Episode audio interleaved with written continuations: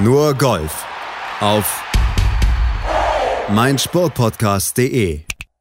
Ein letztes Mal heißt es in diesem Jahr herzlich willkommen hier bei Nur Golf auf meinsportpodcast.de. Wir machen den Deckel drauf auf diese Golfsaison auf der European Tour, auf diese besondere Saison, diese den Umständen geschuldet doch sehr merkwürdige. Und wir haben zwei strahlende Sieger zum Abschluss. Lee Westwood, den Gewinner des Race to Dubai und Matthew Fitzpatrick, den Sieger des DP World Tour Championship.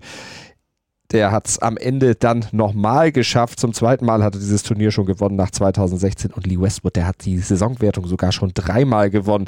Wir gehen da leider leer aus. Wir haben sie noch nie gewonnen. Desiree Wolf und Malte Asmus. Hallo Desiree.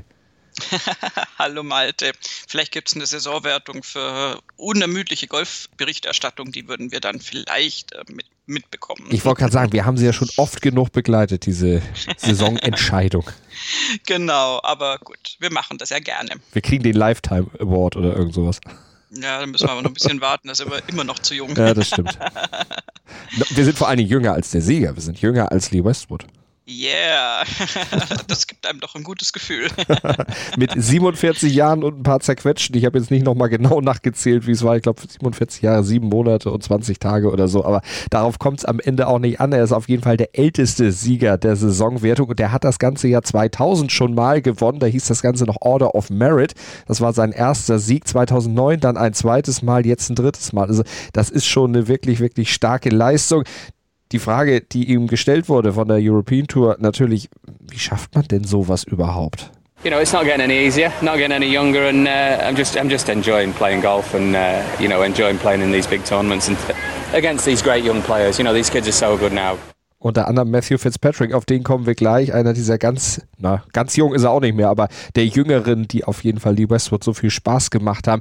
Er sagt, Spaß dabei haben, das immer noch wieder zu machen, sich aber auch zu quälen. Er musste ja auch sehr viel trainieren natürlich, aber er musste auch durch sehr viele Tiefen gehen in diesen, sagen wir mal, diese 20 Jahre zwischen den beiden Siegen. Ja, und das ist äh, bei jedem Sportler und genauso auch bei den Golfprofis immer wieder bewundernswert, äh, wie die sich äh, jeder für sich selbst ähm, aus so durchaus auch länger anhaltenden Tiefs wieder rauswirtschaften und wie die wirklich dranbleiben und nicht aufgeben, wo du als Normalmensch vielleicht denken würdest, wenn es ein paar Jahre, wir sprechen jetzt nicht von einzelnen Turnieren, wenn es mal ein paar Jahre nicht so läuft, naja, hm, vielleicht ist es doch nicht das Richtige. Und bei den wirklichen Spitzensportlern hast du immer diesen Kampf darum, es doch noch zu schaffen so auch bei Lee Westwood. Und äh, das ist auch die Erklärung, warum der da so lange überhaupt mitmischt. Den haben sicher viele schon abgeschrieben im ähm, Lauf seiner Laufbahn. Und er hat es allen gezeigt. Ähm, er hat es ja auch schon einfach durch die Einzelsiege jetzt in dieser Saison zum Teil schon beeindruckend gezeigt, wo du auch echt gedacht hast, hey, Lee, wow, das ist richtig, richtig gut, was du da machst. Äh, auch in so einem wirklich äh, schwierigen Pandemiejahr, wo ja alles irgendwie anders ist als sonst. Und er hat sich da nicht beirren lassen und hat sich da zu einer Form jetzt wieder hochgespielt, die dann auch zu dieser Schlussrunde und dann auch zu diesem Ergebnis letztendlich geführt hat, was ja nicht abzusehen war. Zweiter Platz am Ende mit minus 14 Einschlag hinter dem Sieger, hinter Matthew Fitzpatrick. Ja, nicht nur zu diesem zweiten Platz hat es gereicht, jetzt ist er ja im Prinzip sogar wieder in der Verlosung für den Ryder Cup. Und nicht als Captain oder Vice-Captain, obwohl er gesagt hat, ich würde ja gerne auch mal den Captain geben, aber ich glaube, wenn ihn jemand spielen ließe, dann sagt er nicht nein. Naja, gut, der Captain ist ja schon benannt, das ist ja Podrick Harrington. Insofern, äh, dafür kommt er jetzt ja aktuell nicht in Frage. Lee Westwood wird ja allgemein als der nächste Ryder Cup Captain gehandelt und äh, dann muss man sich sozusagen in einem Jahr dann die Frage stellen, ob man das schon macht oder ob man ihn noch aufschiebt. Aber jetzt ähm, ganz ehrlich, ich könnte mir vielleicht vorstellen, dass äh, Westwood diesen verschobenen Ryder Cup 2021 spielt. Ähm, dass das dann nochmal so läuft, halte ich doch für recht unwahrscheinlich. Oder es ist äh, alles anders, als ich das jetzt denke, und wir haben einen Playing Captain und der macht Tiger Woods dann Konkurrenz beim President's Cup. Werden wir natürlich weiter verfolgen. Lee Westwood, ja, zweiter Platz am Ende. Der Sieger Matthew Fitzpatrick, einer dieser jungen, jüngeren, die Lee Westwood ja eben schon erwähnt hat, die ihn auch irgendwo motivieren. Könnten ja fast Vater und Sohn sein. Ja, ehrlich gesagt empfinde ich das jetzt schon so, dass auch aufgrund äh, der, der Ryder Cup Teilnahmen als Spieler, aber auch als Vice Captain äh, Lee Westwood da ähm, natürlich so ein anderes Band zu den jüngeren Spielern hat ähm, als das jetzt vielleicht so der normale, nicht so eingebundene Einzelspieler, ältere Einzelspieler hat. Und äh, Lee Westwood ist einfach auch ein, ein, ein super Typ und äh, nimmt, so wie ich das einschätze, auch die jüngeren Spieler, gerade jetzt natürlich die aus dem englischen Team, äh, sicher auch gerne mal unter seine Fittiche und gibt seinen Erfahrungsschatz da weiter. Und wenn man ja davon ausgeht, dass er dann doch 2022 wird es dann wieder verschoben? Nee, wir haben dann praktisch zwei Ryder Cup Jahre hintereinander. Das, das müsste dann so sein, ja. Weil sonst ja. müsste ja alles dann umgeplant werden. Also ja, ja, meines so Wissens ist es so, dass es dann normal bleibt, dass es dann normal weitergeht. Das ist eine Ausnahme jetzt. Olympia bleibt ja auch und die nächste, die Fußball-WM wird ja auch nicht verschoben und die nächste EM auch nicht. Also von daher alles. Ja, nur weil es ja nach 9-11 praktisch dann äh, praktisch endgültig verschoben war und dann in diesem Rhythmus blieb und dann erst zwei Jahre später stattfand. Ähm, dadurch, dass es nächstes Jahr auch der Solheim Cup stattfindet, glaube ich es nicht, dass sie das immer machen werden. Ähm, gut, müsste man nochmal recherchieren, aber jedenfalls Lee Westwood als kommender Ryder Cup Captain und das würde ich jetzt dann trotzdem, trotz aller Umstände als Gesetz sehen, ähm, ist ja sicher auch jetzt schon so ein bisschen, natürlich schaut er auf sich selbst, aber ein bisschen so unterwegs, dass der natürlich sich auch anschaut, wer wird dann da und auch wenn es noch ein bisschen hin ist, dann mal in meinem Team spielen. Insofern hat er auch ein Interesse zu gucken, was besonders die jungen europäischen Spieler da machen. Dann gucken wir mal auf den jungen Europäer, auf den Matthew Fitzpatrick, der mit minus 11 nach der dritten Runde zusammen mit Laurie Cantor und Patrick Reed in Führung war. Patrick Reed zu dem Zeitpunkt auch noch der Führende im Race to Dubai. Ja, und dann kam der Schlusstag, dann kam die Runde 4 und dann kam vor allen Dingen Fitzpatricks Front Nine und dazu hat er sich bei der European Tour geäußert. Yeah, you know, it was one of those. Every club fell our way, and and I just swung it, looked up, it was going towards the flag. Um, gave myself chances early on, and, and you know took those, and that, that's the key when when you're in the hunt and you're trying to win. It's uh, it's so important to take those chances, particularly early doors. Give yourself a bit of a buffer or, or build a lead. Um, and, and obviously that was key to, to the to the win. Der Schlüssel zum Sieg, fünf Birdies auf der Frontline. Kann man mal machen, ja. äh, ja, ist eine etwas ungewöhnliche Runde, weil danach dann tatsächlich gar nichts mehr kam. Also nicht gar nichts mehr. Ich meine, das sind ja Pars äh, und eben äh, vermiedene Bogies auf dem Kurs sind ja auch viel wert. Waren ein paar vergebene Birdie-Chancen natürlich dabei. Und dann nur noch in Anführungszeichen ein Bogie auf der 17, auf dem Paar 3. Da möchte ich eh gleich noch was dazu sagen. Ähm, aber er hat es, wie er es selbst jetzt auch im, im, im O-Ton gesagt hat, er hat es halt vorne raus schon äh, sich einen Puffer erarbeitet und und, und sich ein bisschen dann auf diesem klitzekleinen Kissen ausruhen können. Äh, auch und vor allem, weil ihm natürlich äh, seine Flight-Kollegen da auch äh, entgegengekommen sind. Ähm, da muss man leider Laurie Kenter nennen, ähm, der dann auf einem geteilten fünften Platz schlussendlich reinkam und der eine sehr bunte Scorekarte hat, der viele Birdies auch spielen konnte und der eine unglaubliche Finalrunde erstmal gespielt hat, trotz der Bogies. Ähm, er hat ja auch äh, immer wieder äh, Birdies nachgeliefert und äh, sah eigentlich alles wirklich sehr, sehr gut aus. Und der ist ganz klassisch hinten raus, die letzten drei Löcher.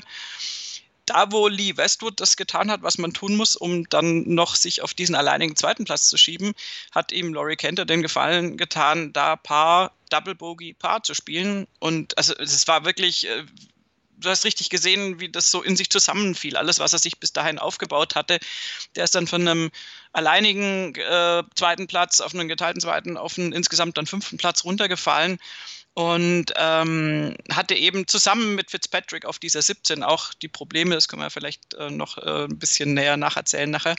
Und äh, insofern hat Matthew Fitzpatrick äh, auf der einen Seite davon profitiert, dass Laurie Kenter da nicht noch mehr Druck gemacht hat und nicht noch besseres Ergebnis gespielt hat. Und auf der anderen Seite äh, hat Laurie Kenter ihm natürlich gar keinen Gefallen gemacht, weil wäre Laurie Kenter da vorne geblieben und hätte Lee Westwood nicht diesen alleinigen zweiten Platz eben errungen, äh, geteilt mit irgendwem, hätte schon bedeutet, dass er das Race to Dubai nicht gewinnen kann. Insofern wäre also eine, eine äh, sehr gute Platzierung von, Matthew, äh, von Laurie Kenter für Matthew Fitzpatrick ganz wichtig gewesen. Den Gefallen hat er ihm nicht getan. Und Patrick Reed war auch so freundlich, sich da ähm, immer wieder dann aus dieser Race to Dubai-Führung rauszuspielen. Der ging ja als Führender in der Saisonwertung an den Start und hatte auch eine ziemlich bewegte Runde, ziemlich durchwachsen, hat nicht so wirklich viel die Bahn getroffen, kann dann natürlich immer noch wahnsinnig viel kompensieren, das ist ja klar und hat dann auch auf den letzten drei Löchern noch Bogey Bogey und am Schluss noch eingetippt zum Birdie. Das war dann standesgemäß. Ähm, und dadurch, dass er sich dann auch verabschiedet hat aus dieser Race to Dubai-Führung, kam das überhaupt nur zustande, dass das für Lee Westwood noch möglich wurde mit diesem alleinigen zweiten Platz. Und von dem alleinigen hing da alles ab, punktetechnisch. Hm. Und das hat ja am Ende dann funktioniert, dann eben für Lee Westwood, denn es war ein Schlag Vorsprung, den er dann hatte auf Victor Hofland und auf Patrick Reed, die auf dem dritten Platz lagen. Laurie Kenter, der ist dann mit seiner Runde von 71 auf dem am Schlusstag dann eben noch auf den geteilten fünften Platz zurückgefallen, zusammen mit Sami Valley Mackie. Ja, Lee Westwood, wir hören ihn auch nochmal. You know, I went out there with the, uh, the purpose to, you know, try and play well and I was only one off the lead and, you know, get myself into the tournament really. So uh, you know, I played solidly all day. I'm, uh, to be honest, I missed a load of chances, and uh, uh when I made six at 14, and uh, and then missed a short one at 15, I thought that that was my chance had gone. But I a great shot into 16 with a wedge to about two and a, two feet probably. Uh, made a good par on 17, obviously. Uh, hold a nice 15 footer there, and then uh, made a really solid birdie at the last. You know, kept it away from the water and uh, hit a great drive, hit a nice uh, hybrid which didn't quite turn in, obviously in the bunker, and then lovely bunker shot out to about two feet and tapped it in. Ja, das war's dann. Also nochmal das untermauert, was die Serie eben auch schon gesagt hat. Aber die Back Nine, natürlich das, was dann am Ende den Ausschlag gab. Äh, Fitzpatrick, du hast es auch gesagt, ein Birdie, äh, ein Bogey am Ende gespielt auf der 17. Bei Westwood war es auch nur eins. Das war dann letztlich der, der Entscheider, die, die Back Nine. Die, die ist schwerer als die Front Nine, oder? Ja, erstens das und zweitens geht es da dann halt um die Wurst, wie man bei uns sagen würde. Also das ist die Sache, äh, siehe Laurie Kente, du kannst am Sonntag da wirklich fantastisches Golf zeigen, das war alles toll, aber du hast richtig gemerkt, wie der dann am Schluss eingeknickt ist und, und sich da aus diesen Führungsrängen dann verabschiedet hat. Und ähm, an der 17 war das äh, recht gut zu sehen. Ähm, er war ja mit Matthew Fitzpatrick im Flight und auch Fitzpatrick hatte schon das Problem, dass er, ähm, also das Paar 3 und das Grün fällt dann links natürlich ab, auch übrigens Richtung Wasser. Ähm, die waren dann beide nicht im Wasser, aber lagen da unten äh, in so einer Senke und die Fahne war sehr kurz gesteckt auf dem Grün, also hat das nicht so, nicht kurz gesteckt, aber es war äh, also von da unten mit allen denkbaren Flugkurven jetzt wirklich nicht so besonders angenehm da hochzuspielen. Und Fitzpatrick hat es hingekriegt, äh, souverän, also es ist dann auch ein Bogie geworden, aber zumindest den Ball oben irgendwie so an, aufs Grün, so an den äußersten Rand des Grüns irgendwie noch hinzukriegen. Ähm, und bei äh, Laurie Kent ist das passiert, was so der Albtraum schlechthin ist. Äh, der hat nämlich das so ein paar Zentimeter verfehlt, die Kante, und dann äh, kam ihm natürlich der Ball entgegen. Äh, landete dann auch noch irgendwie blöd in so einer Art Divot ähm, und äh, nicht in einer Art Divot, in einem Divot und dann hat er den hochgepattet und das hat dann auch nicht gut funktioniert, war immer noch viel zu weit weg. Und dadurch hat sich dann dieses Double Bogey da ergeben und ähm, das war aber jetzt auch nicht ausschlaggebend bei Laurie Kente, weil der hatte an der 16 schon was liegen lassen und hat auch auf der 18 dann einfach, du hast richtig gesehen, wie sich sein vorher sehr gutes Spiel, da waren auch Bogies dabei, aber er hat halt auch wirklich viele Birdies spielen können, so ein bisschen in Luft aufgelöst hat. Und Matthew Fitzpatrick hat ja auch, wir hatten schon von der Frontline gesprochen, seine fünf Birdies, alles schick, er ist in Führung und hat es dann verwalten können, im Sinne von wirklich ruhig zu Ende spielen. Auch am, am Schlussloch war es zum Beispiel so, äh, dass er sich da diesen Par-Putt äh, durchaus jetzt nicht als Tap-In gelassen hat. Aber das hat halt einfach funktioniert, der war dann drin. Und ähm, da zeigt sich so ein bisschen die etwas größere Erfahrung von Matthew Fitzpatrick, gerade in so einer Crunch-Time-Situation gegenüber Laurie Kenter. Laurie Kenter wird daraus sicher viel mitnehmen und, und viel lernen und hat da wirklich auf sich aufmerksam gemacht. Aber du siehst vorne im Leaderboard, die ersten vier, das sind halt auch wirklich äh, Leute, die wissen, wie auch gewinnen geht. Also auch ein Viktor Hoffland, der sich dann vorne reinspielt, obwohl er ziemlich gejetlaggt gewesen sein muss. Patrick Reed, gut, der hat auch äh, dem Rest des Feldes den Gefallen getan, da einfach, äh, wie gesagt, ein bisschen kreuz und quer zu schießen am, am Sonntag. Kann daraus ja immer noch dann einen geteilten dritten Platz machen, aber also für seine Verhältnisse war, war das natürlich so ein bisschen chaotisch und wird er sicher nicht damit zufrieden gewesen sein. Aber das sind halt dann die, die sich da vorne platzieren. Und ähm, es geht in so einer Sonntagsschlussrunde, wenn du nicht mit zehn Schlägen in Führung liegst, drei vor Schluss, geht es halt um diese Schlusslöcher. Und die bergen ja oft auch golfplatzbedingt. Und das ist da ja genau der Fall. Auch Schwierigkeiten und natürlich dann noch ein Wässerchen hier, was es zu vermeiden gilt, ein Bünkerchen da, was vielleicht nicht so angenehm zu spielen ist und dann hast du schon ein Problem und das war bei Laurie Kenter ganz krass und Matthew Fitzpatrick hat sich da sehr, sehr gut aus der Affäre gezogen. Du hast über Leute gesprochen, die wissen, wie man gewinnt. Martin Keimer weiß es auch noch, so ganz dunkel, ist schon ein bisschen her, dass er gewonnen hat. Er war auch durchaus zwischendurch mal auf Kurs, vielleicht in Richtung Sieg, zumindest da mitsprechen zu können. Aber letztlich hat es dann eben doch nicht funktioniert, weil vor allen Dingen auch das neunte Loch so im Wochenverlauf nicht das war, was er ja, so besonders gut gespielt hat. Ja, nee, mit dem ist er nicht so gut befreundet tatsächlich. Ja, gegen hat sich dann aber fortgesetzt. Also an der 10 dann noch ein Double Bogey hinterher. In der Schlussrunde jetzt an der 12 nochmal ein Bogey. Ähm, an der 17 nochmal ein Bogey an diesem berühmten Paar 3, von dem wir schon gesprochen hatten, was wirklich schwierig zu spielen war. Also da hat sich jeder gefreut, der da mit einem Paar runterging. Wenige haben da Birdie gespielt. Ähm, und insofern, ja, ich denke, das ist für Keimer jetzt irgendwie eine Top äh, 14 Platzierung in dem Fall ähm, soweit okay. Er war übrigens auch einer der ersten, der dann Matthew Fitzpatrick gratuliert hat, ähm, als der runterkam. Auch ohne Maske noch dazu, um Gottes Willen. Ähm, nein, die sind ja getestet bis zur Halskante, da wird schon nichts passieren, aber ähm, ja, Martin Keimer, das hat einfach, also ehrlich gesagt, ich hätte auch vor dem Schlusstag gesagt, das wird nicht nach oben reichen, weil da hätte so viel noch passieren müssen. Der war schon so weit hinten, dass das da einfach, also das, das, da, da hätte er einen unfassbaren Tag haben müssen und so viele andere sehr, sehr erfahrene Spieler hätten komplett einbrechen müssen. Das war tatsächlich unrealistisch, denke ich.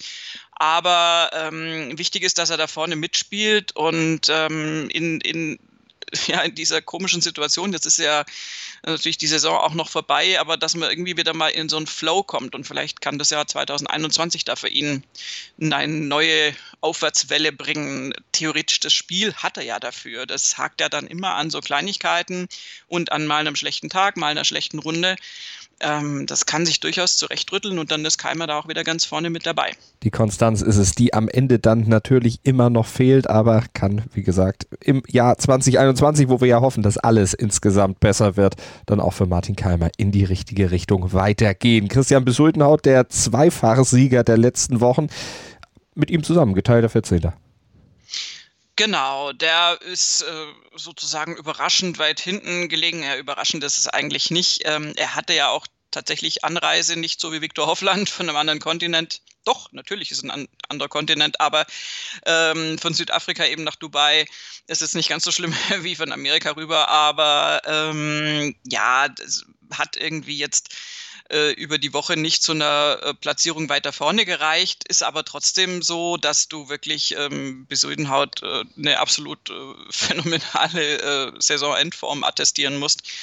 Und insofern ist er da auch äh, berechtigt auf, auf diesem Platz 7 im Race to Dubai dann gelandet, hätte natürlich noch weiter vorne landen können. Der war ja so dieses Dark Horse, äh, der dann noch hätte mit reinspielen können, wenn alles zu seinen Gunsten gelaufen wäre. Aber ehrlich gesagt, ich hatte von Anfang an gedacht, das Ding wird zwischen Reed ähm, ja, und wahrscheinlich noch einem anderen Spieler irgendwie entschieden. Und ähm, dass das jetzt Lee Westwood geworden ist, hätte ich nicht gedacht. Das ist aber ein, eine der schönsten Geschichten, finde ich. Matthew Fitzpatrick als immer noch vergleichsweise junger Spieler holt sich das Turnier, Lee Westwood holt sich die Saisonwertung, da sind doch alle glücklich und zufrieden.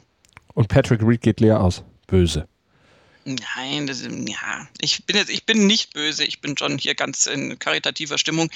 Ähm, nein, er hat einfach, also das weiß er ja, dass er das quasi selber aus der Hand gegeben hat, ähm, hätte eine andere Schlussrunde gespielt und so weiter. Aber das ist die Sache mit der Fahrradkette.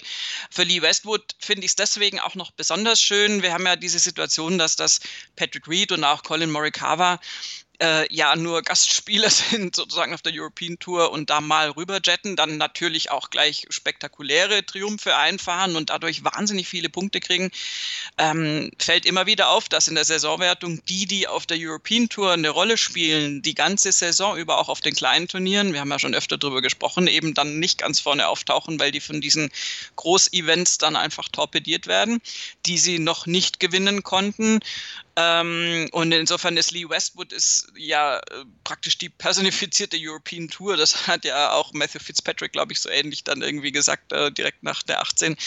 Ähm, ist auch immer auf der European Tour geblieben, nie komplett auf die PGA Tour rüber und ähm, ist deswegen, also der hat es so wahnsinnig verdient, wenn man so mit einer europäischen Brille da drauf guckt. Und ich finde es halt äh, dann, dann immer irgendwie noch angenehmer, wenn dann ein europäischer Kollege dir die Krone wegschnappt sozusagen, als wenn das jetzt ähm, zwei aus dem amerikanischen Team sind, die, die klar Majors gewonnen haben und große Turniere gewonnen haben, dadurch die Punkte gesammelt haben, aber die halt nur vier, fünf Turniere gespielt haben. Insofern glaube ich, dass da alle glücklich sind und der Moment, als Lee Westwood dann praktisch ins Clubhaus kam, wo dann auch die anderen Spieler zum Teil waren, das war schon sehr beeindruckend. Die sind da echt also in großen Applaus ausgebrochen und ich glaube, es gibt praktisch niemanden, der ihm das nicht gegönnt hat.